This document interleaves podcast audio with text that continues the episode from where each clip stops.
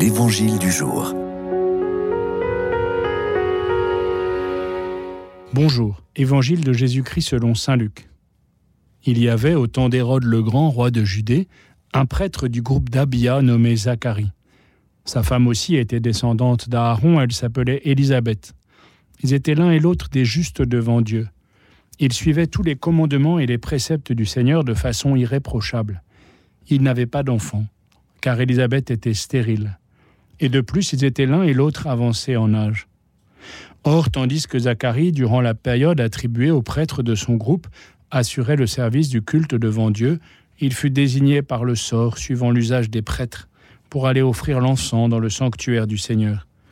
Toute la multitude du peuple était en prière au dehors, à l'heure de l'offrande de l'encens.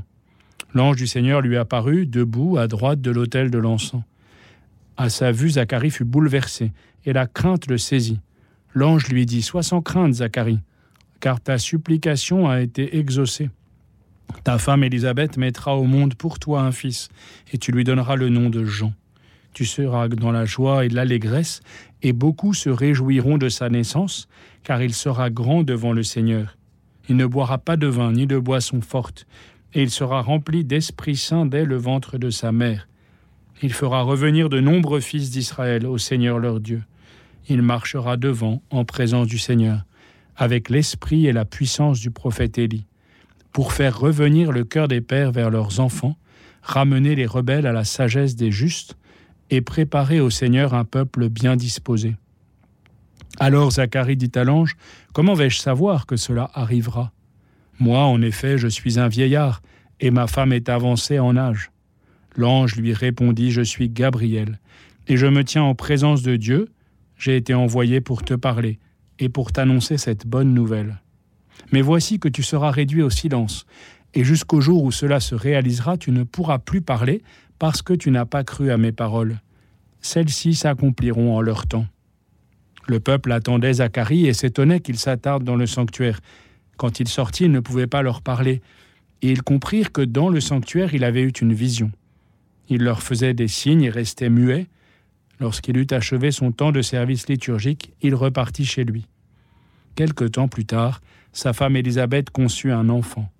Pendant cinq mois, elle garda le secret elle se disait Voilà ce que le Seigneur a fait pour moi en ces jours où il a posé son regard pour effacer ce qui était ma honte devant les hommes. Cette page de l'Évangile peut nous paraître rude. Zacharie n'a pas cru, nous dit l'ange. C'est pourquoi il est réduit au silence. Sa difficulté à croire révèle peut-être aussi la nôtre. Sa question porte aussi sur la tentation de se mettre à la place de Dieu, de tout connaître, de tout savoir. Peut-être aussi que le culte du temple était devenu stérile en attente du Messie qui viendra instaurer un culte nouveau, lui qui est le grand prêtre véritable. Mais Dieu n'abandonne pas son peuple. Élisabeth précède Zacharie dans cette reconnaissance de la fidélité de Dieu. Zacharie et Élisabeth, parents de Jean-Baptiste qui va préparer les cœurs à accueillir le Christ, doivent aussi avoir le cœur préparé, converti, retourné, comme le nôtre, pour accueillir celui qui vient nous sauver.